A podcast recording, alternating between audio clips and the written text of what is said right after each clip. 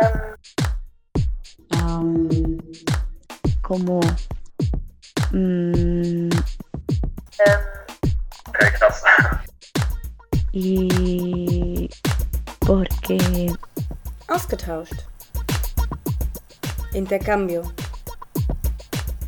Der neue Podcast vom IKEA und dem NPLA. Herzlich willkommen zu einer neuen Folge Ausgetauscht Intercambio. Heute geht es um das Thema Ernährung.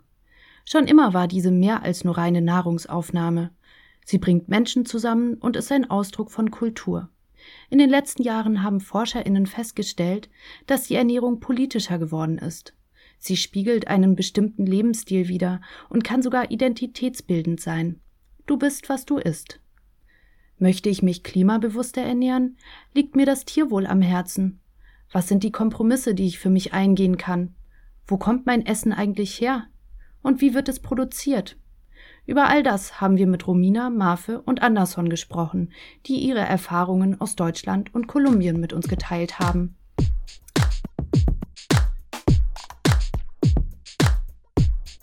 Mm, Ich würde sagen, ja. Ich bin vegetarisch vor sechs Jahren, fast sechs Jahre. Und hier in Kolumbien ist es nicht so einfach. Und ich habe gedacht, dass in die ganze Welt war so. Aber da in Deutschland, ich habe gemerkt, dass es ist nicht so. Und dass Deutschland eine Paradiso für vegane und vegetarische Leute ist, weil es gibt so viele Angebote, die hier in Kolumbien gibt nicht. Und wie ist es für dich, Romina? Ja, also ich fand die äh, Frage von Andersen total interessant und das Thema auch sehr gut, weil ich mich ähm, tatsächlich in diesem Jahr oder im letzten Jahr nochmal besonders mit äh, Vegetarismus und auch Veganismus auseinandergesetzt habe und auch gemerkt habe, dass es ähm, super was mit der, mit, auch mit der Einstellungssache zu tun hat und ähm, genau wie wichtig es einfach ist, sich da wirklich gut zu informieren. Und ähm, genau, deshalb lebe ich jetzt seit einiger Zeit auch vegetarisch und ähm, schaue auch genau nach veganen Alternativen und äh, interessiere mich mal mehr für genau für den Veganismus. Ja, und wie haltet ihr euch damit vielleicht auch gesund? Und ähm, ich weiß nicht genau, wie das bei dir ist, Anderson, aber da Marfe und Romina ja beide eher so vegetarisch bis vegan sich ernähren, vielleicht auch noch die Frage an euch, warum habt ihr euch dazu entschieden? Bei mir ist es hier äh, in meinem Hause, wir, wir kaufen immer, immer Bio. Und dann, ich versuche zum Beispiel, die Süßigkeiten zu reduzieren, weil mein, mein Geschmack ist, ob, ob war sehr süß. Und da habe ich nicht mich gemerkt. Aber ich finde das irgendwie, also bei mir muss ich einfach die Zucker aufpassen. Bei meiner Familie in Kolumbien gibt es viele Inzidenz bei Diabetes. Und Marfe oder Romina, wie, wie haltet ihr das? Vielleicht auch mit dem Zucker? Also ich persönlich, ich habe früher auch gerne zuckerhaltige Sachen gegessen, aber ähm, so als Kind auch Süßigkeiten. Und als ich dann aber angefangen habe, immer weniger von diesem weißen Zucker zu essen, habe ich auch festgestellt, dass es mir häufig gar nicht schmeckt, dass mein Geschmack auch so dran gewöhnt war. Und wenn du dir das dann wie so abgewöhnst, das ist wie so ein Entzug ne, von, von der Droge. Also Zucker ist ja auch, wirkt ja auch wie eine Droge, dass ich dann plötzlich gemerkt habe, oh, das schmeckt doch gar nicht so gut. Und irgendwie leckeres Obst schmeckt doch eigentlich viel besser. Und dass natürlich so eine gesunde Ernährung auch eine ganze Menge in einem Körper auslösen kann. Aber wie versucht ihr euch vielleicht durch Ernährung gesund zu halten, Marfe oder Romina? Ja, also nochmal, um, um auf Vegetarismus oder Veganismus zu sprechen zu kommen. Also es haftet ja auch ein bisschen Klischee, dass vegan äh, gleich direkt gesund bedeutet. Also natürlich ähm, kommt es darauf an, wie vegan oder wie man sich vegetarisch ernährt. Und es gibt ja auch genauso viel äh, Vegan Fast Food und äh, genau bei vegetarischen Alternativen gibt es ja auch einiges und was man halt auch falsch machen kann, sich äh, schnell zu Fertigprodukten zurückgreifen oder trotzdem auf ganz viel Zucker greifen. Und deswegen ist es halt schon total wichtig, sich im Vorfeld damit auseinanderzusetzen oder auch schon vorzukochen für zwei, drei Tage. Genau, sich mit, an, mit der Vielfalt an Lebensmitteln, auch an pflanzlichen Lebensmitteln auseinanderzusetzen und halt zu gucken, wie man sich halt über die Woche ernähren kann, dass man halt eben nicht ähm, vor dem Problem steht, dass man merkt, oh, okay, ich habe noch nichts gegessen den ganzen Tag und mache mir schnell etwas, was super schnell und einfach geht, aber total ungesund ist. Ich denke, was du sagst, Romina, hat viel zu tun jetzt mit der Pandemie und die Quarantäne und so. weil wir sind alles, meistens alles zu Hause. Wir haben mehr Zeit zu kochen oder es ist einfacher zu kochen. Zum Beispiel vor, äh, ich musste mein Mittagessen vorbereiten, aber jetzt ich kann das machen, während ich hier bin. Und ich glaube, für viele Leute, das hat, das war besser, nicht schneller, aber langsam, langsam leben, hat äh, funktioniert für viele Leute mit der Quarantäne. Aber es, ist, es kann auch sehr schwer äh, sein, zu kochen mit deinem Kind, mit deiner Arbeit. Vielleicht du hast weniger Zeit. Für mich war einfach, weil ich habe immer mein Essen gekocht. Und ich glaube, das ist eine sehr gute Option, zu wissen, was hast dein Essen, wie kochst du das Essen und wie bleibst du gesund weil du weißt, dass du kochst mit weniger Öl oder zum Beispiel in Anderson Fälle, du äh, machst alles mit weniger Zucker. Ich möchte auch äh, was äh, darüber erzählen. Mache ich, ich fand es, dass du was ganz wichtig äh, gesagt hast, was äh, die Pandemie, diese sozusagen Lockdown, welche Rolle spielt. Und ich finde, dass, dass äh, man hat mehr Zeit, aber auch nicht, nicht nur zu kochen, aber auch äh, so das Essen genießen, weil es ist äh, wegen Arbeit, du hast keine Zeit und du musst rennen, du musst äh, viele Sachen zu tun und es ist auch wichtig, es ist nicht wichtig nur, dass du alles Bio-Essen kaufst, aber auch findest, wie man isst. Ja, ich finde, das hat auch mit gesundes äh, Leben und gesundes Essen zu tun. Also ich finde, das ist ein richtig schöner Punkt, wenn man über das also Essen und über die Selbstverständlichkeit des Essens spricht, weil genau heutzutage ist es ja super einfach, in den Supermarkt zu gehen und Sachen, Früchte, Obst und andere Lebensmittel einzukaufen und äh, man geht nach Hause und bereitet sich das dann vor und dann hat man halt das Essen. Aber genau, mal darüber nachzudenken, woher das Essen eigentlich kommt. Durch wen habe ich jetzt mein, mein frisches Obst hier liegen und was musste passieren, dass die Banane jetzt auf meinen Teller landet oder ist eine total wichtige Angelegenheit auf jeden Fall, weil ich auch das Gefühl habe, dass genau durch das schnelle Essen oder durch das Essen als Selbstverständlichkeit hat man auch total den Bezug zu dem verloren, was heutzutage auf dem Teller eigentlich liegt. Und das schließt vielleicht so ein bisschen daran an, wo geht ihr denn euer, eure Lebensmittel einkaufen, beziehungsweise was beobachtet ihr in Deutschland oder auch in Kolumbien? Wer geht wo einkaufen? Also hier in Deutschland haben wir zum Beispiel diese Discounter, wo alles ganz billig ist, ähm, teurere Supermärkte, aber auch die Wochenmärkte, ne, die recht teuer sind meistens. In, als ich in Bogotá war, habe ich auch ähm, so kleine Bauernmärkte gesehen, die so regionale Produkte verkauft haben aus der Umgebung, aber wo ich auch nicht weiß, wer kauft da üblicherweise ein, wer kann sich das leisten. Wie ist es bei euch? Was habt ihr da so beobachtet? Oder auch, wo geht ihr selber einkaufen? Warum?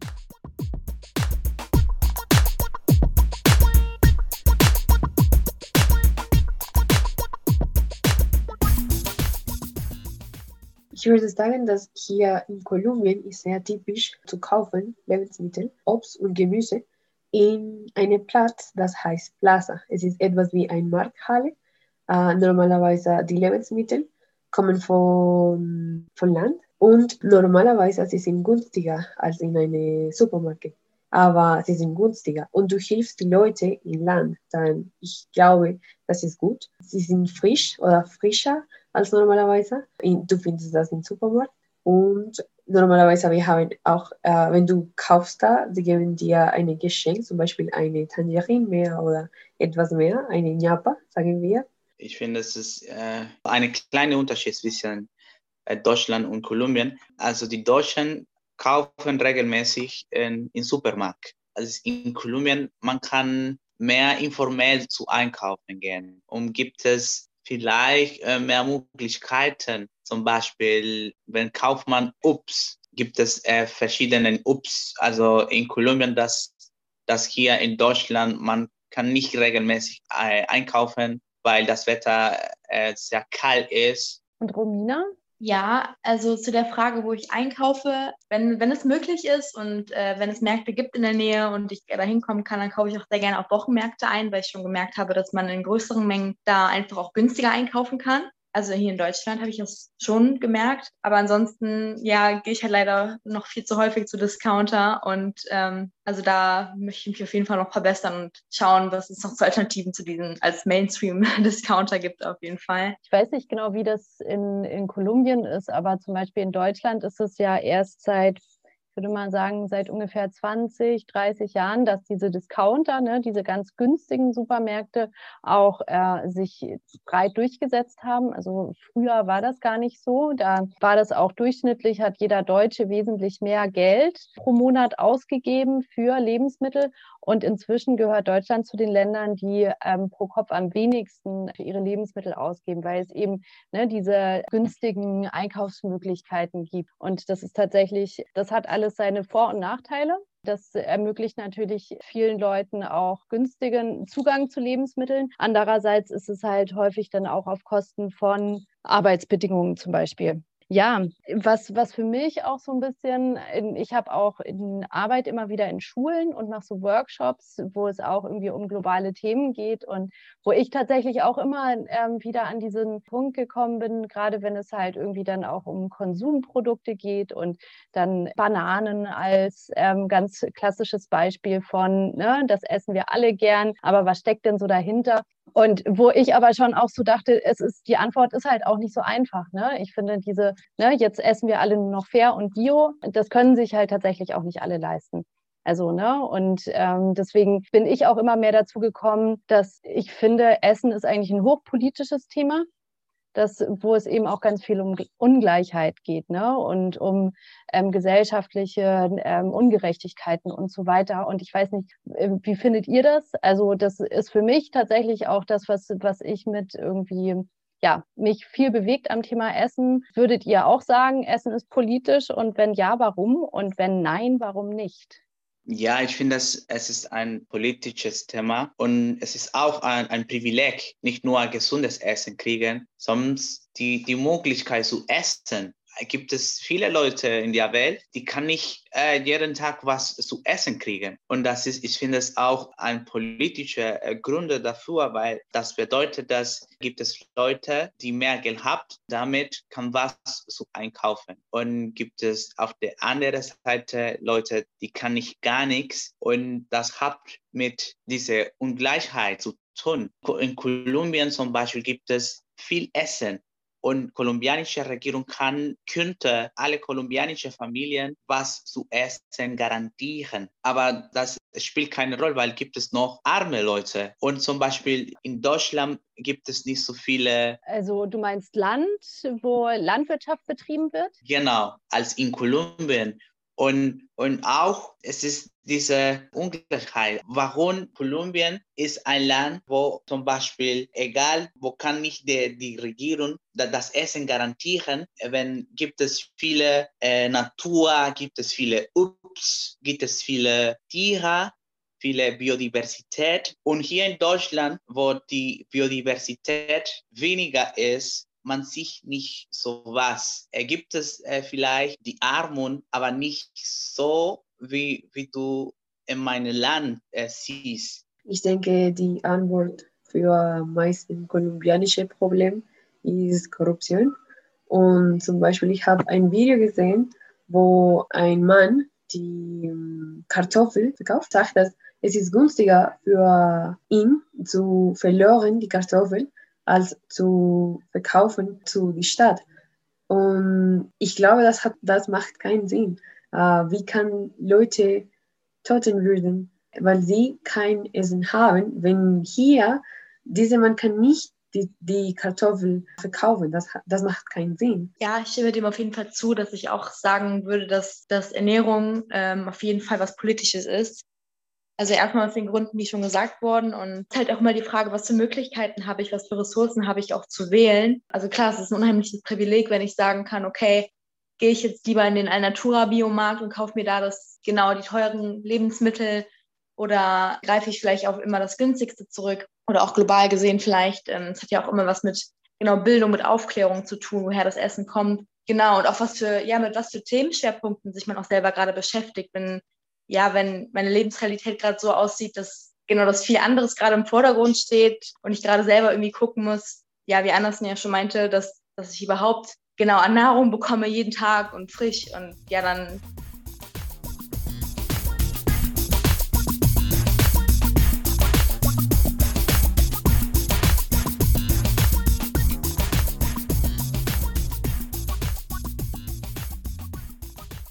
Total. Ja, ne? und das finde ich ist auch so eine Frage, dass wir das gar nicht mehr anders uns irgendwie vorstellen können, dass Essen immer ein Produkt ist, das wir kaufen müssen. Also warum ist es nicht ein, ein Menschenrecht, dass wir ein Menschenrecht auf gesunde Ernährung haben? Also dass in den Menschenrechten steht es ja auch, dass wir ein Recht auf eine gesunde Ernährung haben. Aber deswegen ist es trotzdem ein, eine Kommerzialisierung, die betrieben wird.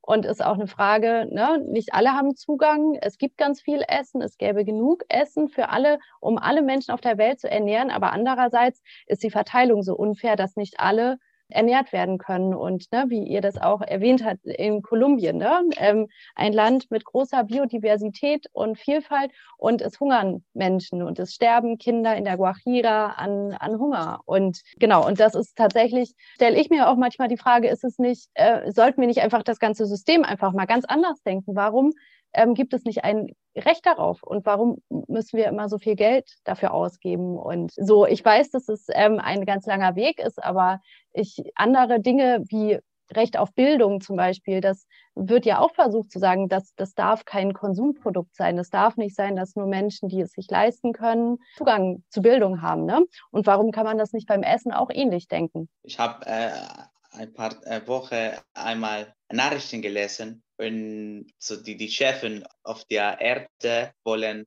das Wasser kommerzialisieren. Und genau, es kann in der Zukunft sein, dass, dass ein, das Wasser auch ein Privileg sein könnte. Genau, also das gibt es ja auch schon. Ne? Ähm, da ist ja Chile zum Beispiel ja auch ein klassisches Beispiel dafür, ne? wo fast alles privatisiert ist und unter anderem auch die Wasserversorgung fast so 100 Prozent privatisiert ist. Und ja, dann tatsächlich einen, ähm, für die Bevölkerung ein Riesenproblem wird, besonders die, die Landbevölkerung, die von Landwirtschaft lebt und dann mit anderen ähm, Großunternehmen da konkurrieren muss. Zum Beispiel Avocado-Unternehmen, die da für den europäischen Markt ähm, Avocado anbauen und ganz viel Wasser brauchen. Und dann bleibt für die Kleinbauern nichts mehr übrig. Und die haben einfach, weil der Avocado-Produzent einfach das Geld hat, um das Wasser zu kaufen. Normalerweise hier in Kolumbien man, oder ich glaube in die ganze Welt, man kann mit die, ich glaube, das heißt Kerne, zum Beispiel von Apfel oder Tangerine, noch einmal eine Bau, Baum von diese Obst oder Gemüse wechseln. Aber es gibt eine Firma, die heißt Monsanto und hier in Kolumbien in die Vorjahren es gab ein groß, groß Problem, weil sie waren äh, die Firma, die verkauft die Kerne Man Kerne? Ja, ich ja. Das Saatgut. Saatgut? Oder? Du meinst äh, das Saatgut, um ähm, eine Pflanze auszupflanzen. Ja, ja, ne? das, hier, das ist genau, das ist Saatgut. Saatgut. Das.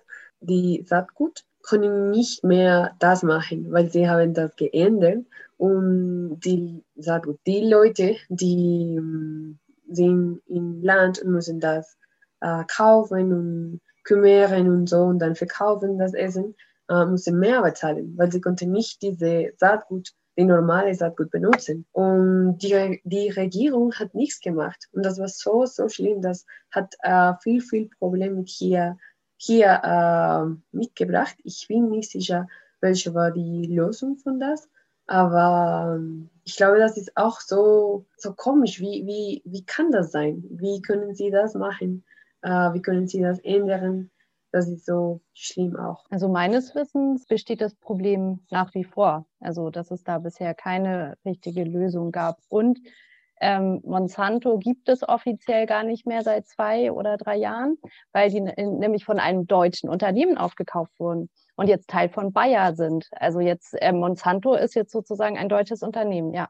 Nee, aber genau, das, genau da geht es ja eigentlich auch schon los, ne? bei der ähm, Frage von Ernährung. Es geht beim Saatgut los auf dem Feld und auch da ist dann die Frage wieder total politisch. Ne? Also ne, ist es möglich, einfach das eigene Saatgut auszusehen und ähm, dann am Ende des Jahres einfach das eigene Saatgut wieder zu nehmen und wieder aufs Neue auszupflanzen. Und das ist ja tatsächlich ja nicht nur, dass es häufig bei diesem äh, Monsanto-Saatgut nicht möglich ist, es ist auch verboten.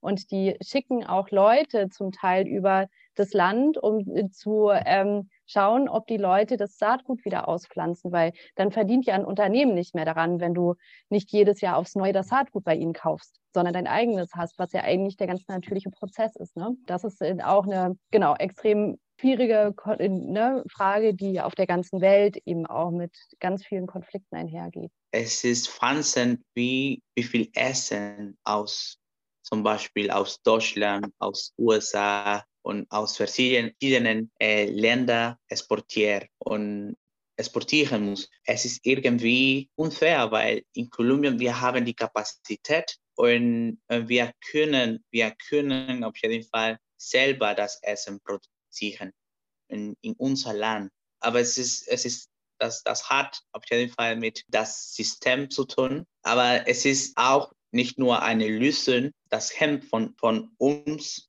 ab. Es ist auch eine Lösung, das hemmt von den reichen Ländern ab. Wir kaufen die Pestizide, die Deutschland produzieren.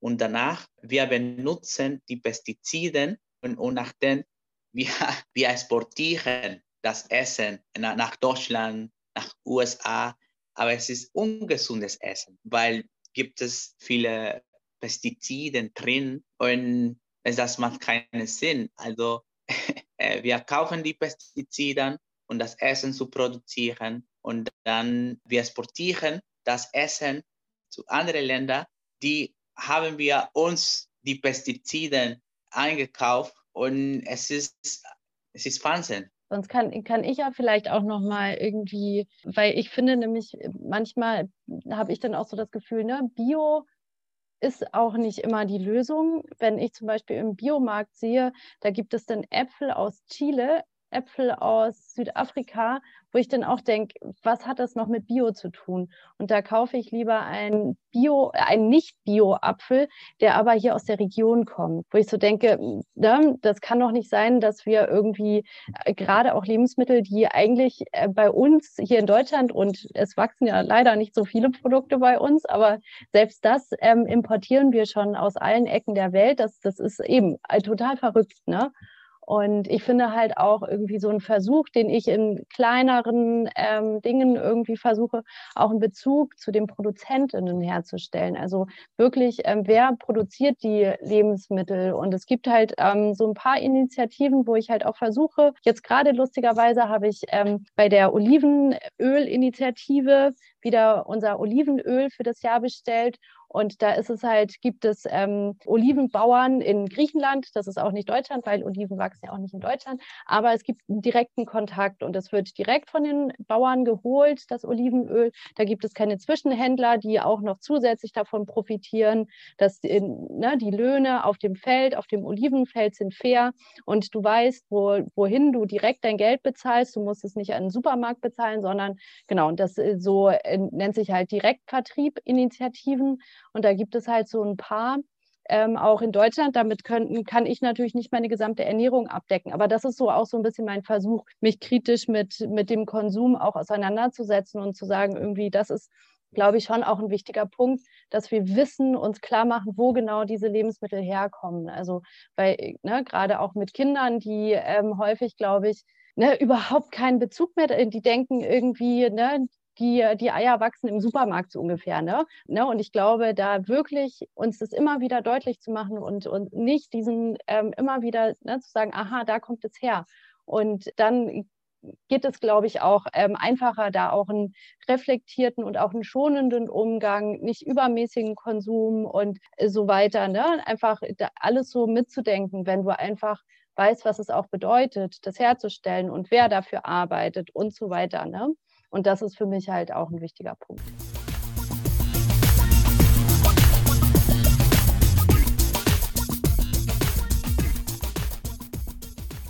Vielen Dank an alle Beteiligten für diese spannende Diskussion. Falls euch die Themen Nachhaltigkeit und Ernährungssicherheit weiter interessieren, findet ihr dazu spannende Beiträge auf unserer Webseite www.npla.de. Hört euch dort unsere Beiträge zu den UN-Nachhaltigkeitszielen an. Schreibt uns auch gerne in die Kommentare, wie ihr zu dem Thema Ernährung steht, wo ihr einkauft oder wie ihr euch ernährt. Die Diskussion geführt hat Steffi Wassermann, Schnitt und Moderation Jules Giesler. Der Podcast ist eine Gemeinschaftsproduktion vom NPLA und dem IKEA.